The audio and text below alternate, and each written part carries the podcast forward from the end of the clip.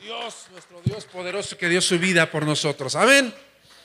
Bueno, quisiera decirles o recordarles que eh, yo, yo, aprendí una ocasión, hermanos, que, que no hay precisamente tanto música cristiana y música pagana.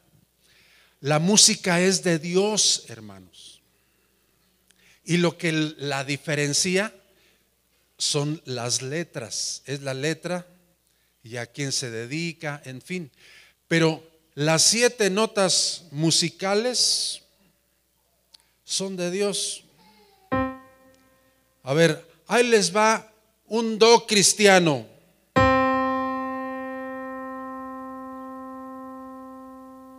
¿Ya lo escucharon bien?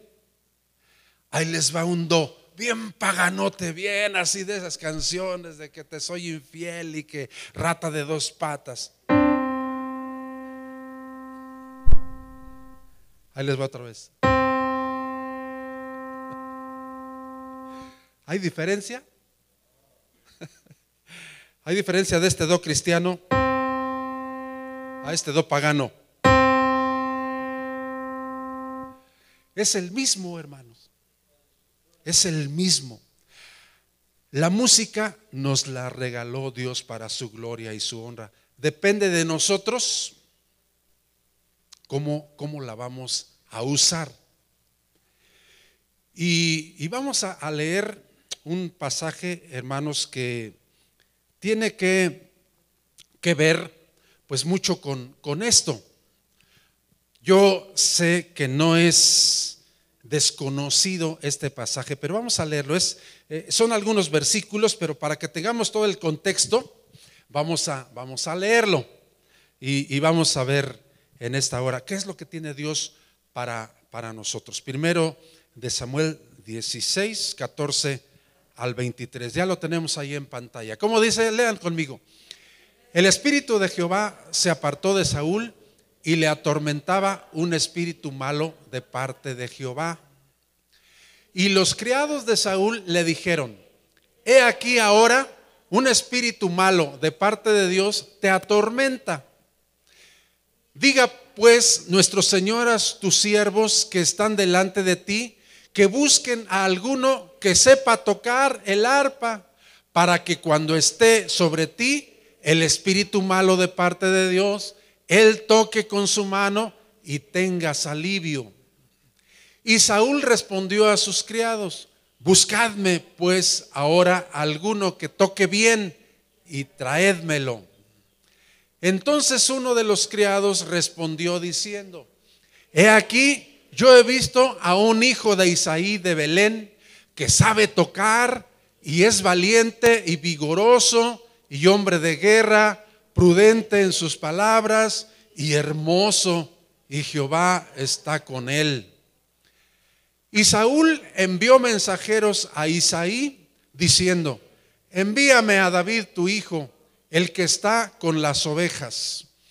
Y tomó Isaí un asno cargado de pan, una vasija de vino y un cabrito, y lo envió a Saúl por medio de David, su hijo. Y viniendo David a Saúl, estuvo delante de él y él le amó mucho y le hizo su paje de armas. Y Saúl envió a decir a Isaí, yo te ruego que esté David conmigo, pues ha hallado gracia en mis ojos. Y cuando el espíritu malo de parte de Dios venía sobre Saúl, David tomaba el arpa y tocaba con su mano. Y Saúl tenía alivio y estaba mejor y el espíritu malo se apartaba de él. ¿Cuántos alaban a Dios por ello? Tenemos aquí algunas, algunas cosas. Yo sé que para muchos es, es muy conocido. Usted ha escuchado quizá algunas, no algunas, sino algunas predicaciones basadas en este pasaje, en este acontecimiento. Y algunas cosas que quiero que quiero hacer notar. eh, Saúl empezó bien. Saúl fue el primer rey de, Israel. De hecho, cuando, cuando lo eligieron, él, él, no quería, no quería aparecerse. O sea, todos estaban ya esperándolo porque iban a, pues, a proclamarlo ya rey. Y, y él estaba escondido. Estaba escondido hasta que fueron por él y lo sacaron. Porque yo me imagino que era algo tímido y, aparte pues no, no, estaba acostumbrado a, esas cosas, menos eh, se imaginaba que iba a ser rey. Entonces, eh, empezó bien, empezó a ganar batallas en el Señor, pero pues como suele a veces suceder, después de estar bien en el Señor, después de estar sirviendo a Dios, después de estar eh, en comunión, en comunión con Dios, empieza, empieza el, descuido, empieza el orgullo, empieza la vanidad, empieza uno a dar motivos y, empieza la decadencia, empieza el engaño, empieza la maldad y, eso va, va empeorando. Y eso, eso le pasó al rey Saúl. Y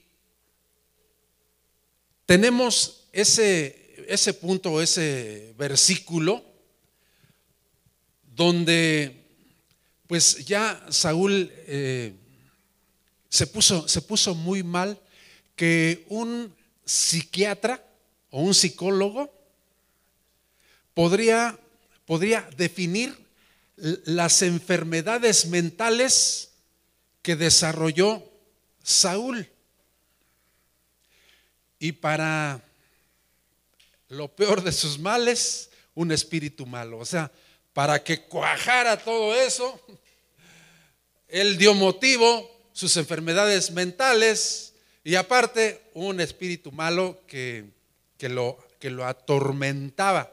Entonces, pues todo eso ya cuajó, ¿verdad? Al 100% para que él estuviera en una situación deplorable y, que voy a mencionar algunas cosas que de veras sí estaba esquizofrénico, aparte de, ese espíritu inmundo que, que no, dice precisamente que era un demonio, sino simplemente que era un espíritu malo. Entonces, pues no hay eh, este, eh, espíritus malos que, no sean demonios, ¿verdad? Sobre todo, pues son eso. Pero aquí, aquí dice de, un espíritu malo. Entonces voy a mencionar algunas cosas que de veras sí estaba eh, este, esquizofrénico. Se me estaba yendo la palabrita. Bueno, eh, dice la palabra de Dios ya después de que pasó algún, algún tiempo, como pues empezó pues de, mal en peor, empezó a empeorar. Y, de tal forma que él estaba siendo atormentado y no podía dormir y tenía uh, pensamientos. Y, dicen que un esquizofrénico eh, tiene, tiene enfermedades mentales, hermanos, y, y ve el mundo distorsionado ve las cosas distorsionadas, así digamos para abreviar todas las definiciones que, da este, el diccionario. Y, me, llama la atención eso de que un esquizofrénico ve el mundo distorsionado, no, no lo ve normal como es, sino, sino ve las cosas distorsionadas. Por eso, en una ocasión, cuando David estaba tocando, cuando David estaba con su arpa y él sentía alivio, ya después de que algún tiempo él sentía alivio, él vio a David como un gran insecto, vamos a imaginarnos, vio a, David como un gran insecto, como un gran moscote, como un gran insecto, y quiso clavarlo en la pared, porque Así son los esquizofrénicos. Y aparte decía, pues añadan el espíritu malo que, que, da uno motivo, no, no es porque eh, Dios diga, ah, bueno, pues sí, estás, eh, estás haciendo mal, pues ahora ahí te va esto. No, sino que uno abre puertas, ¿verdad? al enemigo. Entonces, como estaba esquizofrénico, vio a, David como si fuera un gran insecto y dice, y dice, este lo voy a clavar en la pared y le lanza su lanza, queriéndolo clavar como un insecto en la pared. Y ahorita les voy a decir de otra, de otra cosa también, media asquerosa. Y, pero lo que quiero enfatizar es lo que, lo que leímos, ¿no? Algunas, algunas cosas. Pues fíjense, los, los sirvientes de Saúl, la gente que estaba al lado, lo, vieron cómo iba en decadencia, cómo estaba sufriendo. Y entonces, fíjense, cómo se acercaron a él y, le, y le, dijeron, oiga, eh, oye, no sé cómo si, le hablaban de usted o de tú, pero le dijeron, pues ¿por qué no? ¿Por qué no nos ordena? ¿Por qué no nos dice? Porque ah, en este tiempo nada hacían sin que el rey dijera, porque si hacían algo que el rey no dijo y el rey lo tomaba mal, pues hasta podrían morir, ¿no? Arriesgaban, arriesgaban su vida. Entonces digan, pues diga el rey que, que busquen a alguien que, que sepa tocar bien para que venga y le toque y todo eh, cambie, ¿verdad? Y usted sienta alivio. Y entonces cuando estaban en, cuando estaban en, en eso, uno de los, de los siervos que habla precisamente en el, en el versículo 18, donde dice, entonces uno de los criados, ahí lo, lo vemos, respondió diciendo, he aquí, yo he visto a un hijo de Isaí de Belén, que vienen ahí sus, sus cualidades que les decía, yo sé que para muchos no es nuevo, han escuchado acerca de, todo esto y han sacado excelentes predicaciones acerca de, esto. En primer lugar, David pertenecía a una familia. Es bueno pertenecer a una, a una familia, hermanos, ¿verdad? A una familia espiritual, sobre todo aparte de una familia este, material o física. Dice un hijo de Isaí de Belén que sabe tocar que sabe qué. O sea, no sabe medio tocar. Tiene eh, conocimiento o cierto conocimiento. No. ¿Qué, ¿Qué dijo? Sabe, sabe tocar. Sabe tocar. Y luego, aparte de eso, otras cosas. O sea, no solamente sabía tocar, sino que es que es valiente y vigoroso. Eso, hermanos, posteriormente se vio y lo necesitó, inclusive con mismo Saúl, con el mismo rey Saúl y su, ejército. ¿no? Él, mismo tuvo que usar de esas, de esas cualidades de valentía, de su vigor, hombre de guerra, aunque en ese momento no estaba quizá tan desarrollado pero fíjense, es lo, o sea, las palabras y las, eh, eh, las cualidades que, este siervo había visto ya en, en David. Y dice, hombre de guerra. Luego, prudente en sus palabras. La versión, la traducción viviente dice, tiene buen juicio. O sea, no era de esos que nada más hablaban y se metía en problemas sino era, era un hombre prudente en sus palabras, o sea, para hablar pensaba las cosas.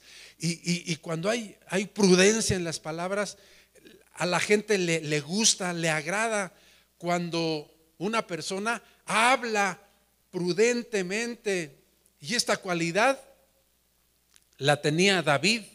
Lo mismo dice la traducción viviente cuando dice que sabe tocar, eh, la traducción viviente traduce tiene mucho talento, tiene mucho, mucho talento. Y luego ¿Qué más dice aparte de todo eso, hombre de guerra y de buen juicio? También es un joven bien parecido. La versión que estábamos leyendo, la 60, dice hermoso. ¿Cómo se imaginan ustedes a David, hermanos? Dicen, fíjense, dicen que era rubio. ¿Como quién, hermana? Como Brad Pitt. Más o menos, ¿verdad? Como el sol. Luis Miguel. Bueno, e, era, era un galanazo. Era, era rubio y de hermosos ojos, hermanos. Entonces, imagínense, imagínense el David, hermanos. No, hombre, qué bárbaro, ¿no? Valiente, sabía tocar, este, prudente en sus palabras, hablaba, hablaba bien. Este, no, no, no, de veras que. Y, luego fue ungido, fue ungido porque, pues, Dios va moviendo todas las, todas las cosas, ¿no? Dios va moviendo todas las cosas y entonces, cuando llegó aquí con, Saúl, ya ya lo habían ungido. Pero hablando de, las cualidades, dice que era hermoso y para cerrar con broche de oro. O, como se dice, para ver la, la este, cereza en el pastel. ¿Qué dice? Y Jehová estaba con él. O sea, guapo, valiente, prudente, buen músico, hombre de guerra. Y aparte de eso, Dios estaba con él. Ya, ya, ya tenía la unción, ya, ya había sido ungido. Eh, Samuel tuvo miedo de, ir a ungir a David porque él sabía, él le, dijo a, este eh, eh, Samuel, él, él dijo cuando, cuando Dios directamente le dijo, ¿sabes qué? Yo ya no quiero que sea Saúl, ya lo desecho. Entonces, úngeme a David, el hijo de, Isaí. Entonces, Samuel, pues con toda la, la, razón, ¿verdad? Quizá humanamente, dijo, pero Señor, si Saúl sabe esto, que estoy ungiendo otro rey que no es de su familia, me va a matar. Y le dijo, no, no te preocupes, ve y di que vas a hacer un sacrificio. Y sí, fue a hacer un sacrificio, pero también aprovechó para ungir a, a, David. Entonces, eh, siguiendo con la historia que es hermosa, hermanos, maravillosa, de veras. No, que películas de Hollywood y Netflix y todo eso, no. Eh, de veras, eh, cuando uno empieza, hermanos, no, no, no, para uno de leer, sobre todo en, estos, en estos acontecimientos, ¿no? No para uno de, de leer, porque, bueno, pues ya es ungido, habla de las cualidades, y la cosa es que van por el David, van por este chavo, van por él, y, y Saúl, no, pues le cae, pero eh, de maravilla, ¿no? Dice que halló gracia en sus ojos y, mandó decir a, su padre, no, permite que esté conmigo David. Y lo hizo su paje de armas, o sea, para que le cargara sus armas. Y, o sea, tenía una, una gracia eh, extraordinaria. Pero sobre todo, hermanos, y sobre todo lo que quiero enfatizar, cómo David, cuando Saúl se ponía mal, que decía estaba con, esas enfermedades mentales, hermanos, y que los psicólogos y los psiquiatras este, eh, hablan de esas enfermedades que a veces, que a veces se tienen. Y, aparte, hermanos, son puertas abiertas para, para espíritus eh, malos. Entonces, pues se ponía muy mal, ¿no? Se ponía muy mal Saúl. Y entonces, ¿qué, qué hacía? ¿Qué hacía David? Yo creo que David nunca se imaginó que su talento iba a servir para ahuyentar inclusive a los espíritus malos. Porque él no dijo, ah, voy a estudiar arpa, voy a tomar clases de arpa para que cuando me llamen, que haya algún eh, por ahí atormentado con espíritus malos, pues se me llamen y yo esté listo, ¿verdad? No, David era obediente, hermanos. Era, obediente, fue obediente, era muy, muy obediente. Y cuando hay obediencia, entonces las cosas salen bien. Las cosas salen bien. Y atrae uno la presencia de Dios. ¿Cuántos dan gloria a Dios por ello? ¿Cuántos están de acuerdo conmigo? Cuando hay obediencia, uno atrae la presencia de Dios. Y cuando, porque cuando llamaron a, a David, hermanos, no fueron con él, y le dijeron, oye David, eres talentoso, estás guapo, este, hablas muy bien, eres valiente, además Dios está contigo. Mira, ven, ayúdanos acá porque tenemos una gran necesidad. No, ¿con quién fueron? Con el papá. Fueron con Isaí. Fueron con él para decirle, préstanos a tu hijo. Porque hay esta, hay esta necesidad. Y, y David no dijo, ah, no, ¿Cómo no? No, luego, para eso, no es cierto que es el rey y todo, pero eh, no, no estoy dispuesto a hacer eso. Tengo talento y todo, pero no es para eso. Pudo haber dicho eso, ¿no? Eh, entonces, fueron con Isaí, fueron con el padre y David obedeció y fue. Y cuando pasaba y sucedían estas cosas, él empezaba a tomar su arpa y empezaba, fíjense, no, no, decía, porque inclusive estuve buscando algunas otras versiones, no, no dice que se ponía a adorar a Dios o a alabar a Dios, no, no, lo, no lo dice. Era, era música instrumental empezaba a tocar.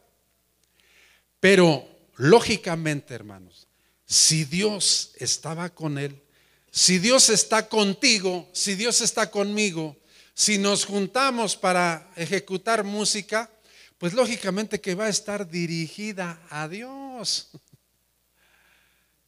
Es, eso es indiscutible. Es, es, me recuerdo de un clásico un clásico muy conocido, Joan Sebastián Bach.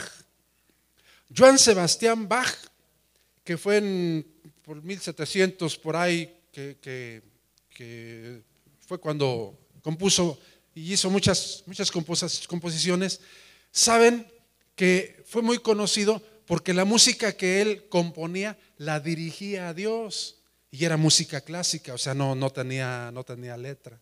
Porque hay música, dije al principio, dije ah, que hay música que nos relaja, que nos hace sentir paz. Y hay música que también nos pone más nerviosos, ¿verdad? Que nos, que nos, que nos inquieta. Entonces, imagínense, imagínense a, David, hermanos, empezaba a, a tocar su arpa y tuve la intención de de cantarles algunos salmos que a lo mejor no los, no los canto, no sé, no, no, aseguro ni una cosa ni, eh, ni, otra, ¿no? Que, que, este, que, que no haya cantado, que no se haya puesto a adorar, simplemente se ponía a tocar, dice la Biblia. Punto, se ponía a tocar. Pero él compuso muchos salmos.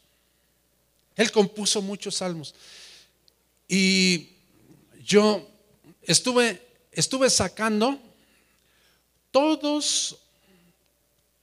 todos, todas las partes de los salmos que les han puesto música y que la mayoría son de, David. Entonces, cuando él se ponía a tocar, pues lógicamente que, se ponía a, adorar a Dios, ¿no? a, alabar a Dios. Y, saqué, eh, no, pues casi eran como 30 salmos que tienen, que tienen eh, parte de esas letras, porque no, no tenemos la música, ¿verdad? Pero alguien les ha puesto música. Entonces, eh, yo iba a tocar aquí algunas, pero, pero dije, no, este, va, a sonar como otro momento de alabanza y el momento hermoso de alabanza ya lo tuvimos. ¿Cuántos dan gloria a Dios por ello, hermanos? No los veo muy convencidos, ¿eh? ya, ya tuvimos un buen momento de alabanza y de adoración a nuestro Dios. Amén. Amén. ¿Cuántos dan gloria a Dios? Bueno, entonces ya no quise, pero Todavía al momento dije, todavía algunos, pero no, dije, no, no, no, no es, no es correcto, no, no, no quiero hacer, no quiero hacer eso.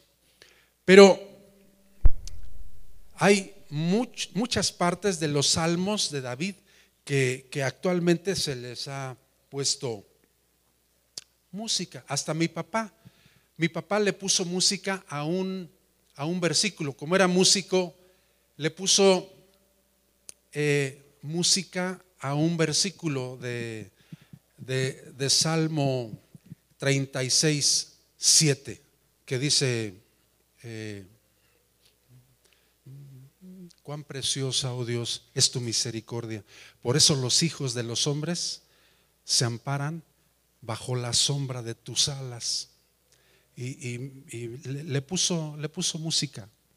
Y cuando uno medita, ¿verdad? Sobre todo en la letra de, de ese versículo, de ese Salmo 36, 7.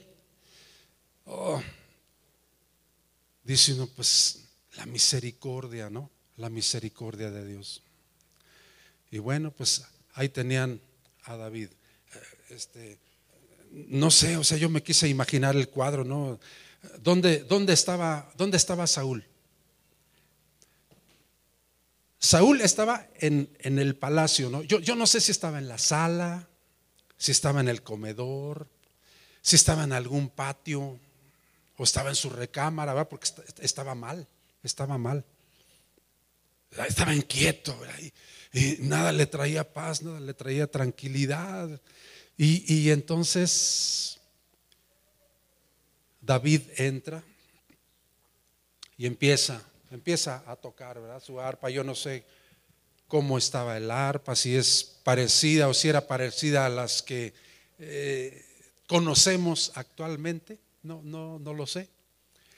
Pero empezaba a tocar y empezaba con un salmo, ¿verdad? Quizá instrumental.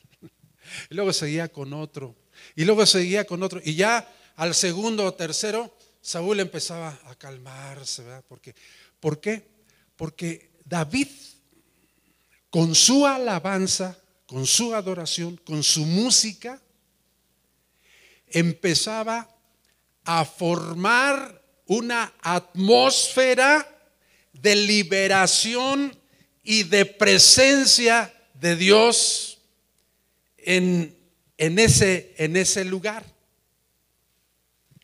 Por eso es que es, importantísima nuestra adoración y nuestra alabanza, hermanos, porque fíjense, no le fue a predicar, no le fue a, hablar, no, no, le fue a decir, eh, Samuel, pues mira aquí dice la palabra de Dios y en este versículo y en este, en este pasaje. No, él, fue a tocar, él fue a tocar y al tocar, entonces Saúl sentía un alivio maravilloso donde el espíritu malo se iba.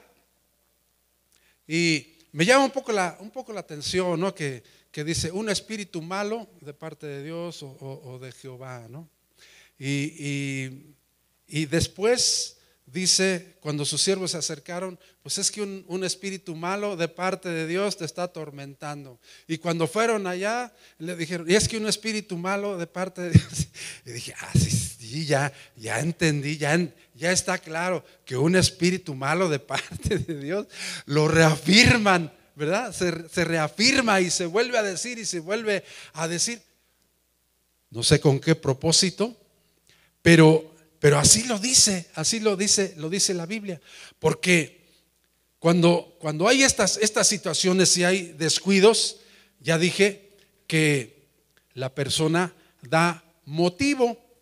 Por ejemplo, el pastor de, de Getsemaní, que ahora pues es un siervo de Dios y un líder, pero no llegó así, él, él, llegó endemoniado y cuando escuchamos su testimonio, él dice, para empezar, para empezar, él le encantaba y le gustaba las películas de terror. le encantaban, hermanos. Le encantaban las películas de terror. Y, por ahí iba abriendo puertas, abriendo, abriendo puertas.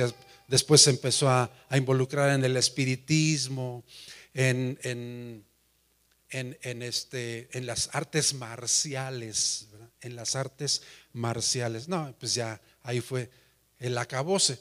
Agarró por ahí un espíritu y, y llegó mal, o sea, miren, estábamos así en la iglesia, estábamos así en el culto, ¿no? Que, que llamábamos, todos así calladitos, en las bancas, que son de madera, las, las, bancas están así larguitas, pero pues de una pieza, ¿no?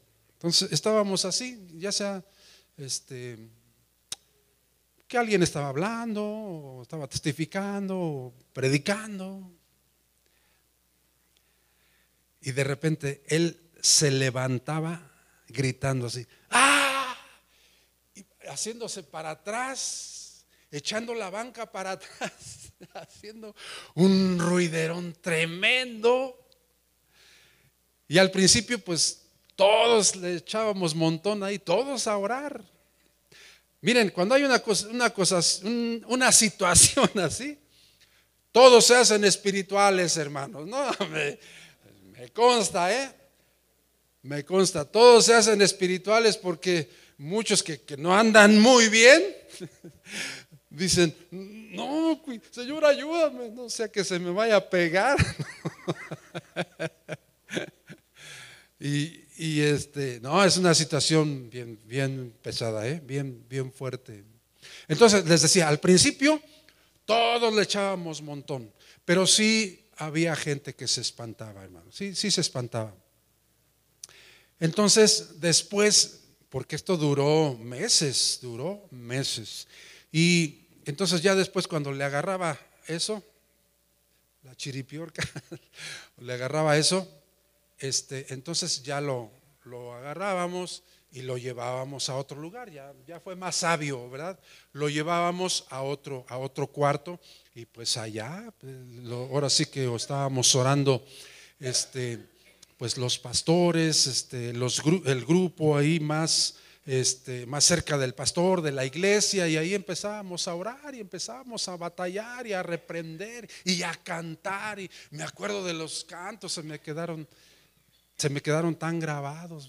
Hay victoria, hay victoria. Hermanos, en esa situación lo cantas, pero de veras, hermanos, con, porque no, hay victoria, pero pues estás bien, no te falta nada, estás sano, tienes todo.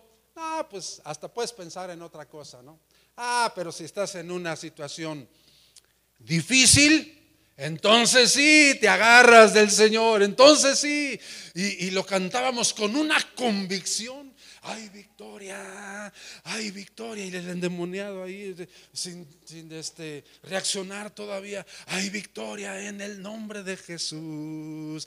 Hay victoria, hay victoria, hay victoria en el nombre de Jesús. No podrá el enemigo dañar nuestras almas porque hay victoria, hay victoria, hay victoria en la sangre de Jesús. Y luego en el nombre de Jesús, hay victoria en el nombre de Jesús. No, hombre, lo cantas, pero de veras con convicción. bueno, pues imagínense entonces el cuadro ahí con, porque pues dice que, que, el espíritu malo lo atormentaba. Si David sabía tocar y tenía inspiración, No, hombre, más en ese momento. Yo creo que sacó sus mejores canciones, ¿no? sus mejores melodías, las más inspiradas. Porque la alabanza ahuyenta a los espíritus, hermanos. La alabanza cambia las cosas. La adoración cambia, cambia las cosas. Si tú tienes problemas, si tú tienes necesidades y, empiezas a adorar y empiezas a alabar a Dios y empiezas a sentir la presencia de Dios, la atmósfera cambia, hermanos. La atmósfera cambia. Yo he estado en lugares donde la atmósfera de la presencia de Dios por la alabanza se siente maravilloso, hermanos. El Señor nos permitió estar hace algún tiempo en, Los Ángeles, California, con un siervo de Dios que ya está con el Señor, que se llamó Morris Cerulo. Él se hizo equipo con, con unos de alabanza, con unos negritos. Esos negritos para la música son tremendos muy graciosos, muy talentosos para cantar, para tocar. Y miren, no había otra cosa más que piano y órgano. Piano y órgano. Era todo, todo, lo, que, todo lo que había. Y un director, Archie Dennis, se llama, se llamaba ese negrito porque ya tiene algunos años. Y Hombre, son fogosos, son alegres, son graciosos, eh, hacen, forman, hermanos, una, atmósfera de alabanza y adoración, ya sea alegres o lentos, es una maravilla ¿verdad? Escuchar los acordes que meten, los adornos que meten, eh, la música que, con la cual se alaba y se adora a Dios, hermano, y, todos los espíritus inmundos se, se, ahuyentan, o sea, todas las tristezas, todo, todo se va. O sea, no se siente un ambiente pesado. Y a mí me gustó mucho esos, esos días, esos momentos que, estuvimos, que estuvimos ahí, porque e, eran unas gozadas, hermanos, pero no, hombre, la gente gritaba, la gente danzaba, la gente bailaba, la gente se agarraba de las manos y empezaba a, dar vueltas así, eh, este, a gozarse, a levantar las manos. Había unos desentonadotes ahí que empezaban a, a cantar las alabanzas, hermanos, bien desentonados, pero bien gozosos y bien llenos de la presencia de Dios. Ahí tengo las grabaciones, algunas grabaciones. No estoy mintiendo. Y, no, hombre, soy en los acordes, ¿verdad? De piano, de, de, órgano, de esos, de esos que había antes. A mí me, me entristeció mucho que se haya acabado esa marca de los órganos Hammond, de los órganos alemanes que suenan, hermanos, tremendo, ¿no? Y de esos hay muchos todavía en Estados Unidos. Y los negros los tocan, pero qué bárbaros, qué bárbaros. Es un, gozo tremendo. Bueno, pues imagínense a David, hermanos, ahí, con todas esas cualidades, valiente, y Dios estaba con él. No, pues esos espíritus, eh, o ese espíritu, ¿verdad?, que estaba en Saúl, pues huía, se iba. Cuando hay alabanza, cuando hay adoración, hermanos, Alguien decía, cuando la iglesia empieza a alabar a Dios y a bendecir el nombre de Dios y a levantar el nombre de Dios, si el enemigo está por ahí, él agarra su chamarra y se va. Porque cuando hay adoración, cuando hay alabanza, hermanos, Dios se mueve, cambiamos la atmósfera. Y miren, no solamente en la iglesia, hermanos, sino en tu casa, en tu trabajo, en la calle. No solamente en la iglesia, por eso a veces eh, piensan que somos así como religiosos, ¿no? Porque todo, todo, pues nada más en la iglesia. No, hermanos. David decía hace un rato, él llegaba y cambiaba la atmósfera. O sea, no lo llamaron para que empeorara las cosas. quizá hay problemas ahí en el trabajo, en la familia o en la situación, y llegas tú y empeoras las cosas. Pues imagínate. Entonces, Saúl estaba, estaba sufriendo de, esquizofrenia. Ahora, ahora lo, los psicólogos hablan, hablan de eso. Y añádale este, el, espíritu malo, porque son, son puertas abiertas, entonces quiso clavar a David porque lo vio, decía hace un momento, lo vio como un gran insecto y quiso clavarlo así como, como a veces se clavan insectos. Otra cosa, hermanos, más, más adelante, ya cuando, cuando David se empezó a acercar al, rey, al reino, porque ese, esa fue una razón para acercarse al, al reino. Bueno, le, le, caía también David a Saúl que ustedes saben que cuando se trató de vencer a Goliat, Saúl dijo, el que lo venza, se casa con mi hija y jamás va a pagar impuestos. jamás va a pagar impuestos y, y, le voy a dar a mi hija este, como premio ¿verdad? Y bueno, pues eh, por eso les digo que esa, historia está muy bonita, hermano, muy hermosa, muy conmovedora, que tiene todos los aspectos sentimental, este, de peligro, de emoción, este, de odio, y, bueno, entonces eh, resulta de que el tramposo Saúl, pues cuando ya este, David iba por este, la hija. Pues el, hombre, o sea, Saúl se la dio al otro, se la dio a, otro hombre. Y, después dice Saúl, te voy a dar a mi otra hija, a Mical.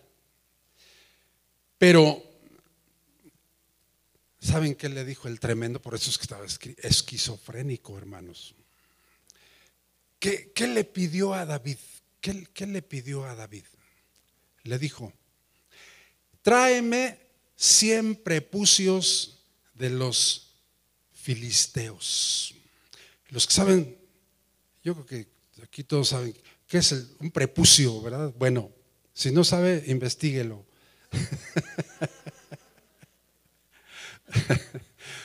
bueno, le, dice este, este hombre, este, este, estaba esquizofrénico. Cuando uno analiza esto, de, no, pues de veras, ¿eh? A ver, David, tráeme 100 prepucios de los filisteos. Y como David era obediente y además era de sus enemigos, pues ahí te va con, su gente, una matazón, ¿verdad? Ahí de, filisteos. Y a ver el prepucio. Bueno, no solamente le voy a llevar 100, le voy a llevar 200. 200 prepucios de filisteos. Entonces, imagínense ustedes, ¿ah? llega con los 200 prepucios. A ver, Saúl, cuéntale ahí. No nos podemos imaginar, a ver, David, este, es Saúl. Uno, dos, tres. no. ¿Estaba esquizofrénico no? Imagínense, qué asquerosidad. Estaba, estaba pidiendo a David, simplemente con, con que le hubiera dicho, de, tráeme este, ¿qué será? Unos cabellos o unos dedos o este, unos, unas orejas, ¿no? Como el este, muchas orejas, ¿no? Unas orejas de los filisteos. Pero no, dice, tráeme unos prepucios. Estaba, estaba mal, realmente. No, después, ya cuando se empeoraron las cosas, mandó mandar matar 80 sacerdotes del Señor, 80 sacerdotes que estaban estudiando, que estaban preparándose para servir a Dios. Hizo un sacrificio que no le correspondía a él y pues terminó mal. Pero, ¿cómo? Vuelvo a, a mi punto. David, por la obediencia, aparte de sus cualidades y que Dios estaba con él, él pudo cambiar una atmósfera, una atmósfera aún demoníaca con su música, con su alabanza, con su adoración. Hermano, es importantísimo que nosotros adoremos a Dios. Que nosotros alabemos a Dios. Ya estoy terminando. Miren, yo escuché muchas veces, lo importante en una reunión es la palabra. Y luego llegué a escuchar de otros. Lo importante en una reunión es la alabanza, es el momento de la alabanza. Entonces yo llegué a una, a una conclusión. ¿Qué es más importante? ¿La predicación o la alabanza? Entonces yo te digo en esta hora, las dos cosas son importantísimas. Si tú no alabas, si tú no adoras, como que te falta algo. Y si tú escuchas solamente la palabra o solamente adoras y no escuchas la palabra, pues a lo mejor te, te falta algo. Pero las dos cosas son, son importantes. Yo he visto a veces algunos pastores que, que empieza la, reunión y pues ellos por allá haciendo otra cosa, atendiendo otras cosas. Y bueno, no, no es crítica así de señalar, no, no, no sino que eh, este, pues yo, a veces yo he observado eso sin, sin querer. No, andan por allá viendo otras cosas, a ver qué pendientes. Y está bien, ¿no? no andan haciendo otra cosa, está bien. Hay cosas que hacen falta ver. Y pocos pastores he visto que no se pierden la alabanza, no se pierden la adoración. No se pierden, porque es, su prioridad, ¿no? Es su prioridad. No, no me la pierdo, no, no me pierdo la adoración, la alabanza. Entonces, hermanos, una de las cosas con las cuales la presencia de Dios se manifiesta fuertemente y poderosamente en nuestras vidas es cuando adoramos a Dios y bendecimos el nombre del Señor. ¿Están de acuerdo conmigo? Y los demonios huyen, hermanos, huyen las circunstancias, las situaciones difíciles, huyen, se van, se ausentan, se van no aguantan la alabanza, hermanos. No aguantan la adoración, los espíritus inmundos. No, no aguantan eso. No lo aguantan. Por eso es que si tú adoras con un corazón, con un corazón dispuesto, con un corazón eh, lleno de la presencia de Dios, con un corazón de veras que quiere alabar, que quiere adorar, que quiere bendecir, que quiere exaltar, hermanos, es algo grandioso y maravilloso. Salimos llenos, llenos de, la presencia de Dios, porque eso alienta, eso, eso motiva, hermanos, eso levanta, eso hace que, estemos gozosos, que estemos contentos, que estemos alegres, que, tengamos eh, deseos de regresar, ¿verdad? Que, sin, que, que podemos sentir cómo Dios se mueve en medio de la alabanza. Dios se mueve. Amén, hermanos. Puestos de pie, vamos a orar en este momento.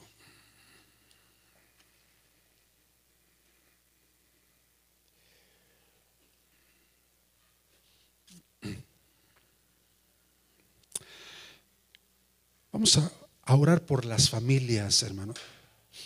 Yo quiero orar por las familias, cada familia. Cada familia tiene situaciones buenas, pero también situaciones difíciles. Hay problemas. ¿Qué familia no tiene problemas? Díganme una. ¿Qué familia no tiene problemas?